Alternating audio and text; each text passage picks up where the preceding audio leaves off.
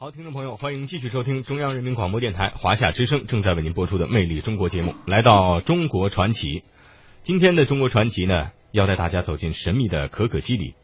可可西里是目前世界上原始生态环境保存最为完美的地区之一，也是目前呢中国建成的面积最大、海拔最高、野生动物资源最为丰富的自然保护区之一。可可西里气候严寒，自然条件恶劣。人类无法长期居住，也被誉为生命的禁区。然而，正因为如此，给高原野生动物创造了得天独厚的生存条件，成为了野生动物的乐园。可可西里自然保护区又叫做可可西里无人区，是中国最大、海拔最高、最神秘的所谓死亡地带。因为这里的气候呢，呃，干燥寒冷，严重缺氧和缺淡水，环境险恶，人们就给这里起了很多。可怕的绰号，比如神秘的死亡地带、死亡线、人类的禁区、生命的禁区等等。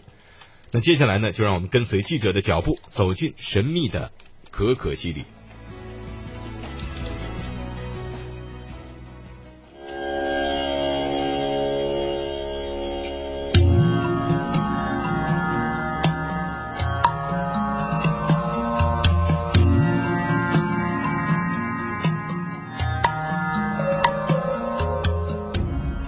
可西里这个名字对我们来说并不陌生。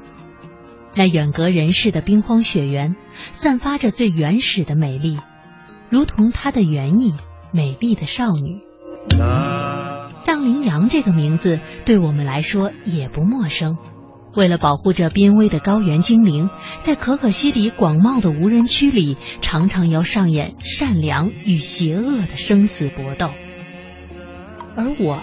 对这一切最初的印象，却是源于很早以前听说的一个故事。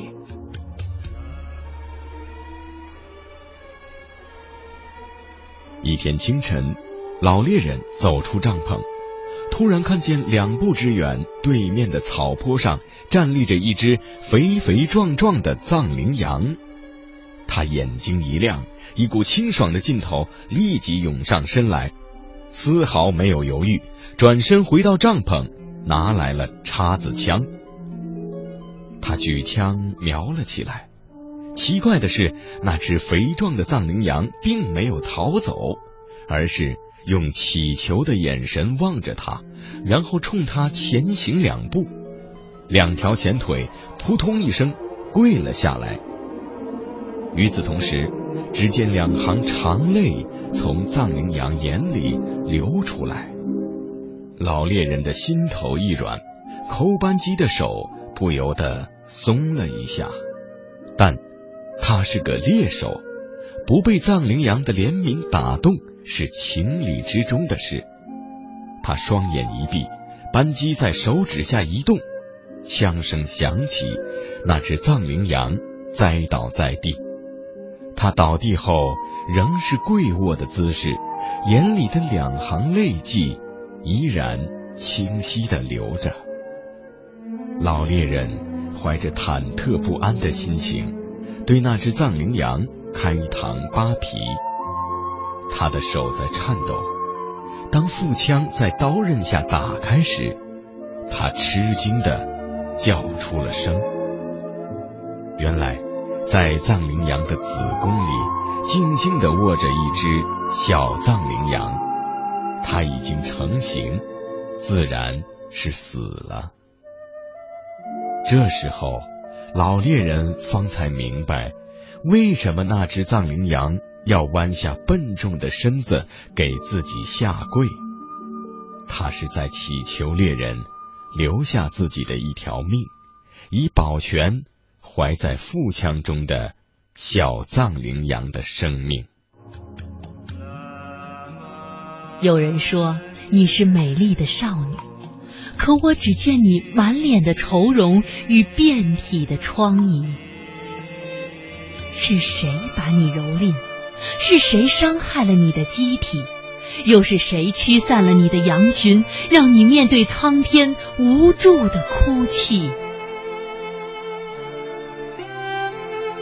我的可可西里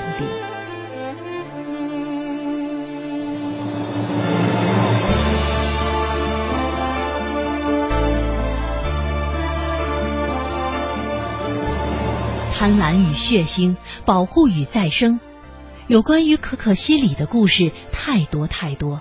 曾经触动了无数人心灵深处的电影《可可西里》，就是根据发生在这片土地上真实的故事改编而来。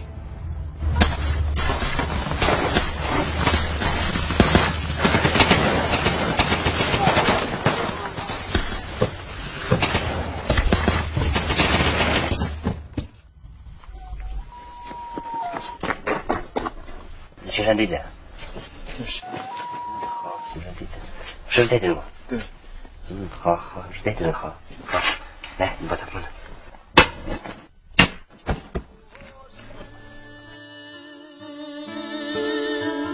留我们一从一九九三年起。可可西里周边地区的藏族人和汉族人，在队长索南达杰的领导下，组成了一支名为“野牦牛队”的巡山护卫队，志愿进入可可西里进行反盗猎行动。在前后五年多的时间中，野牦牛队在可可西里腹地和盗猎分子进行了无数次浴血奋战，两任队长索南达杰和扎巴多杰先后牺牲。守护藏羚羊的人们。有当地的藏民，有自然保护区的工作人员，还有许多原本远离这片土地的志愿者。二零零二年五月，可可西里自然保护区迎来了第一批志愿者，杨震便是他们其中的一位。就是从那时候开始，他几乎每年都要到可可西里待上一阵子，而可可西里已经成了他生活中的一部分。我是杨震，每当听到这熟悉的歌，我总是想起可可西里。二零零二年，我作为藏羚羊保护的第一批志愿者到了那里。从那天起，每年总有几个月的时间，我会回到可可西里。每到我离开的太久的时候，耳边总会有声音在呼唤我。不管分别多久。想你的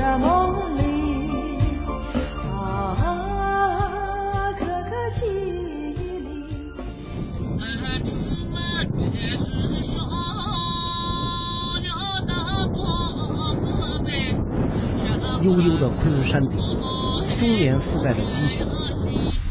可可西里三面环山，只有东边是开阔地。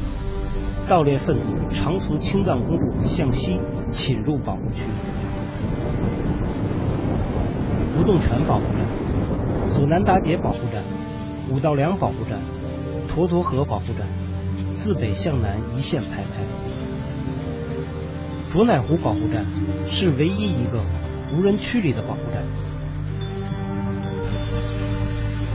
车子在荒滩上缓慢前行，离得老远就看到荒原上有一个微不足道的小点。我的可可西里之行。即将从这里开始。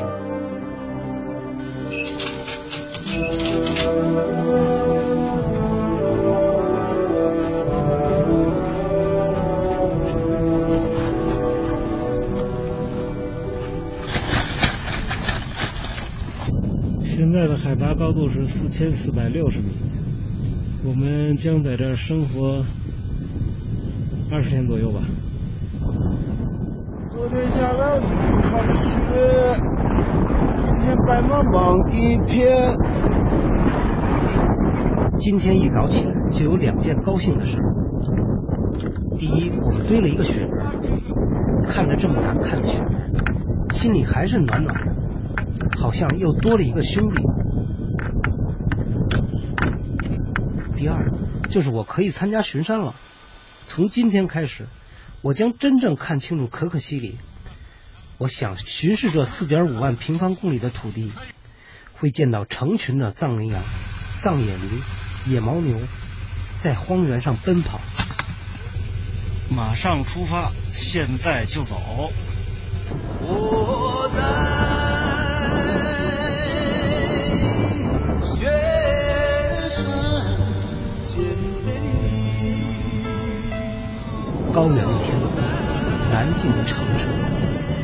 四周不是戈壁就是雪山，空旷高原，整个世界似乎只有我们存在，显得那么不真实。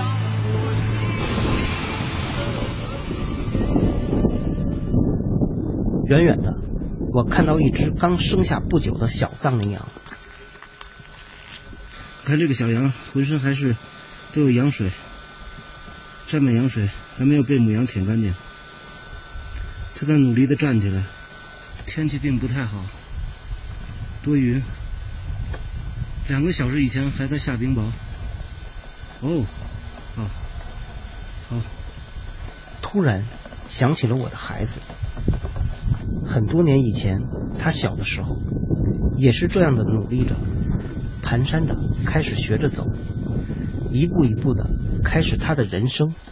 我永远都会记得，那是他的眼神，胆怯、彷徨，但是却充满了新鲜，蕴含着勇敢的力量。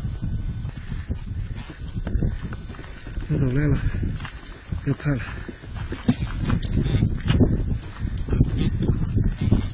哦，你走那么快，我只是倒着走的。喂，小家伙，你不要追我！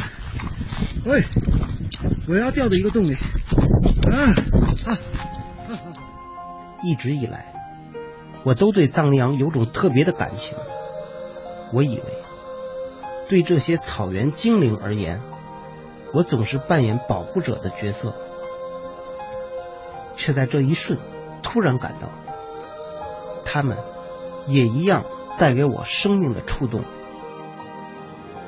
一个人如果有机会去长久保护另一个生命，那么他是幸运的，因为在这个过程中，他被唤醒了责任感、使命感与骄傲感是很难在别的地方找到的。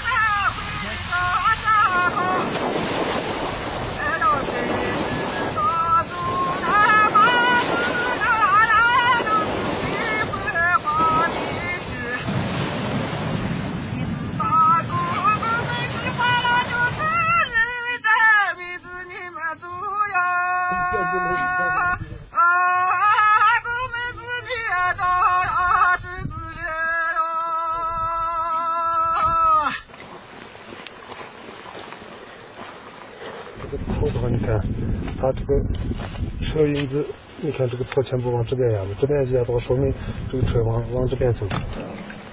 今天最重要的收获是发现了一辆盗猎分子的车，停在荒野的吉普车，无疑引起我们的警觉。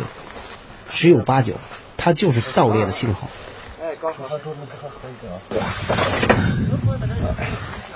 那个坐垫上那是什么东西？你这七个字上那个，这是肉，是羚羊，这是猪哈子。哦，羚羊肉啊。啊，这是羚羊肉，他们煮了一个吃剩下来的羚羊肉。藏羚羊浑身是宝，而价格高昂的藏羚羊绒是导致盗猎分子猖狂的主要原因。在中国境外，一条用三百到四百克藏羚羊绒织成的披肩，价格可高达三万美金以上。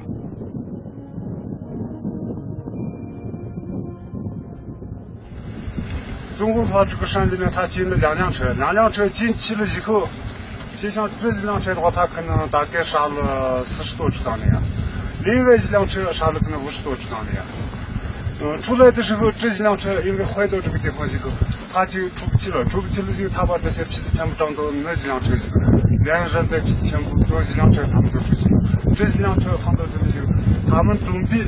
再次进来就把它修了以后再开出去，但是我们都知道这个发现，这个车的话修的话就根本没办法修，我们只好把它烧到这个地方。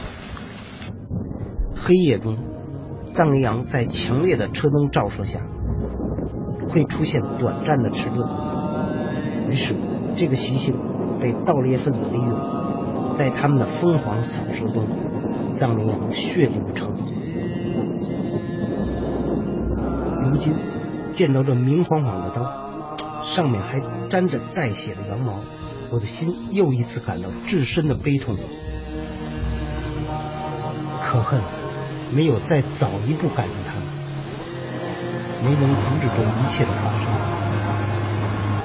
秃鹫从灰白的天空飞过，在无边的荒原里发出一声声哀嚎。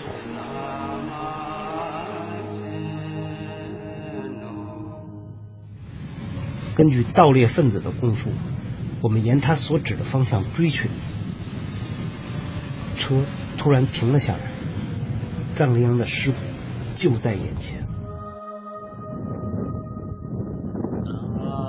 荒原上躺着几十只藏羚羊的骨架，秃鹫早已先我们一步而来，旁边散落着子弹盒，还有废弃的汽油桶，这样的惨烈情景让人想哭。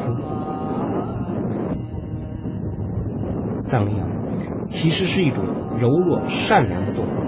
而人类的捕杀实在是太过残忍，